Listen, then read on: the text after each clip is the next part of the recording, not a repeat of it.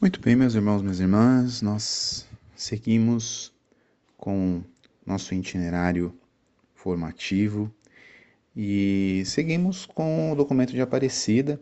Agora nós iremos olhar para o parágrafo 278, que está no capítulo 6, que vai falar sobre os aspectos do processo de formação. E eu gostaria de chamar bastante atenção a vocês sobre essa questão dos aspectos do processo de formação, porque ele será um norteador para as diversas séries de formação que nós iremos fazer aqui no canal. Então, as nossas séries de formação estarão é, divididas ou distribuídas é, dentro desses tópicos, dentro desses aspectos apresentados aqui no documento de Aparecida e que são um norteador para um crescimento na graça é, e no conhecimento de Jesus, é, no próprio conhecimento de Deus, do relacionamento com Deus, do relacionamento consigo mesmo e do relacionamento com o próximo, com os nossos irmãos e irmãs. Então, os aspectos apresentados, os aspectos do processo do itinerário formativo, que eu até postei a foto aí para que vocês possam ler também com calma e acompanhar. Ele começa com o encontro com Jesus Cristo. Então, o encontro com Jesus Cristo é a base deste itinerário. É necessário descobrir o sentido mais profundo da nossa busca por Deus, mas também é necessário que nós nos encontremos com Cristo, que dá origem a todo o processo a todo este processo de renovação, de transformação da nossa vida. E é importante que, mesmo que já tenhamos vivido este encontro com Jesus, que nós possamos experienciá-lo novamente. Por quê? Porque ele é um fio condutor de todo o processo que vai culminar na maturidade do discípulo de Cristo. Nós precisamos entender que este encontro com Jesus é o que a igreja chama de experiência querigmática. E sem essa experiência querigmática, todos os demais aspectos do processo estão condenados à esterilidade. Estão condenados a não dar fruto. Por quê? Porque verdadeiramente não permitimos que o Senhor converta o nosso coração, que mude a direção da nossa vida. Então é a partir da experiência deste encontro com Cristo é que acontece a possibilidade de uma mudança verdadeira e aí todos os demais aspectos começam a ganhar sentido, começam a ganhar é, fruto, começam a ganhar sabor. Então tudo começa com este encontro com Jesus. Por isso, nós iremos dedicar sempre, ou um dia da semana, ou uma semana do mês, a este aspecto do encontro com Jesus Cristo, este processo querigmático. O segundo aspecto, ou a segunda etapa, é o que é chamado de conversão. Nós poderíamos traduzir do grego a metanoia, a mudança de mentalidade. É a resposta inicial de quem escutou esse chamado de Jesus. Com admiração, crê nele e decide segui-lo, mudando a forma de pensar e de viver, aceitando a cruz de Cristo, consciente das coisas que irá passar, das coisas que precisará morrer em si para alcançar a vida. Então, este processo de conversão, essa metanoia, ela acontece nesta proximidade com o conhecimento de Jesus, esse crescimento no conhecimento de Jesus, no segmento de Jesus, conhecendo a Sua palavra, conhecendo a doutrina da igreja. Porque nós precisamos, ao respondermos a Jesus, nós não temos um passe de mágica de que muda a forma como nós pensamos, aquilo que nós trazemos na nossa história. Isso não muda, isso continua lá.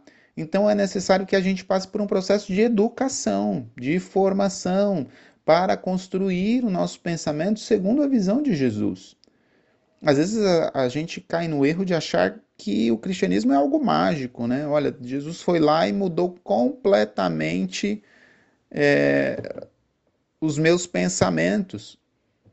É lógico que a graça de Deus vem auxílio da nossa fraqueza e de fato contribui para que os nossos pensamentos mudem, que a direção da nossa vida mude, mas Jesus não tira a nossa responsabilidade, a nossa liberdade de escolhermos e de, a partir disso, sim, optarmos por aprender dele, de nos deixar conduzir e acompanhar por ele. Então, esse processo da metanoia é necessário que eu me abra para aprender aquilo que Deus quer me ensinar, que a igreja ensina.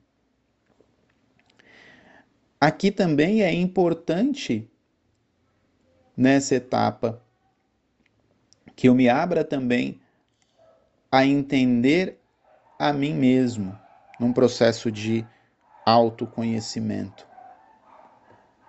É importante que eu permita que Deus fale comigo sobre a minha história de salvação. Olhando para tudo aquilo que eu passei na minha vida, eu me permita aceitar aquilo que passou, mas não olhar com o meu olhar decaído muitas vezes, mas conseguir enxergar a minha própria história, as minhas próprias misérias, segundo a misericórdia e o amor de Deus. Nós também iremos dedicar ou um dia da semana ou uma semana do mês para falarmos deste aspecto, que é a metanoia, a conversão. O terceiro aspecto é o discipulado.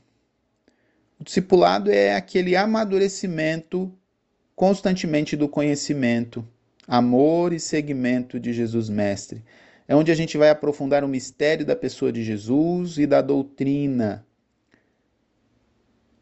E nessa etapa é importantíssimo a gente aprofundar a catequese, o conhecimento do catecismo da Igreja Católica, da doutrina, dos nossos dogmas, entendermos mais profundamente sobre como a igreja pensa, olharmos como é a vivência da fé, como é a nossa profissão de fé.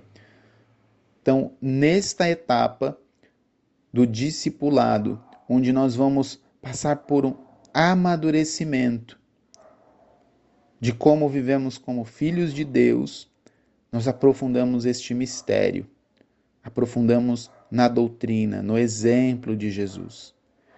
Nós também iremos dedicar um dia na semana ou uma semana no mês para aprofundarmos esta etapa do discipulado,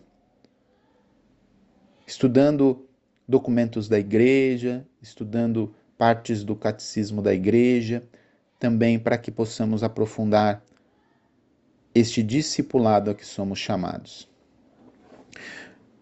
Um quarto aspecto é o que se chama comunhão.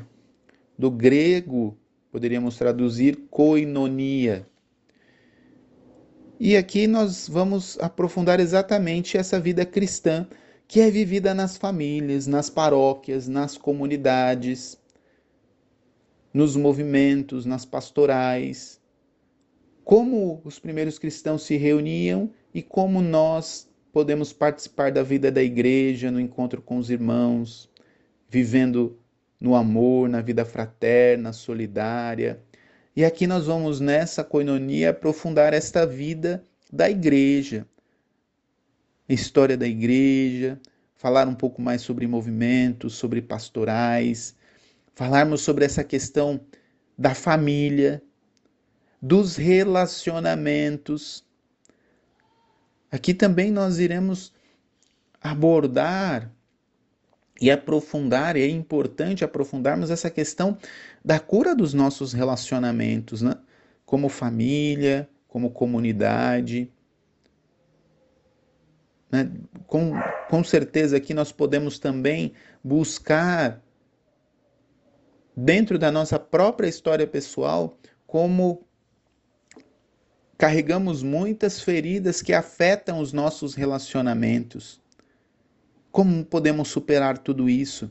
A partir do autoconhecimento e da graça de Deus, da vida de oração, da cura dos nossos relacionamentos, de uma mudança de vida, de uma conversão, de um desejo de vida e de comunhão. Então aqui nós vamos trabalhar toda essa questão. Vamos dedicar também um dia na semana ou uma semana do mês para caminhar neste aspecto. E por fim, nós vamos nesta quinta, nesta quinta dimensão, neste quinto aspecto, a missão. E a missão é exatamente aquilo que nós podemos dizer quando assumimos o compromisso que à medida que conhecemos e amamos ao nosso Senhor, nós sentimos a necessidade de compartilhar com os outros. Compartilhar com o mundo, anunciar Jesus, tornar realidade o amor de Jesus na vida das pessoas que mais necessitam, através de uma palavra, através de um trabalho voluntário, através de um trabalho é, de caridade, de serviço nas mais diversas situações. E aqui, para nos inspirar, nós vamos olhar bastante para a vida dos santos, para a doutrina social da igreja, vamos olhar de fato para esta vida de missão também na oração, no apostolado. Vamos dedicar também um dia da semana ou uma semana do mês para aprofundarmos sobre estes temas. Ao final aqui do áudio, eu vou postar para vocês mais ou menos as temáticas de cada dia ou de cada semana. Eu ainda não sei bem qual será o melhor modelo para que a gente possa aprofundar cada um desses aspectos da formação que estão lá no parágrafo 278 do capítulo 6 do documento de Aparecida. E ele traz essa inspiração para que a gente possa encaixar todos esses aspectos dentro deste canal de formação. Deus abençoe você.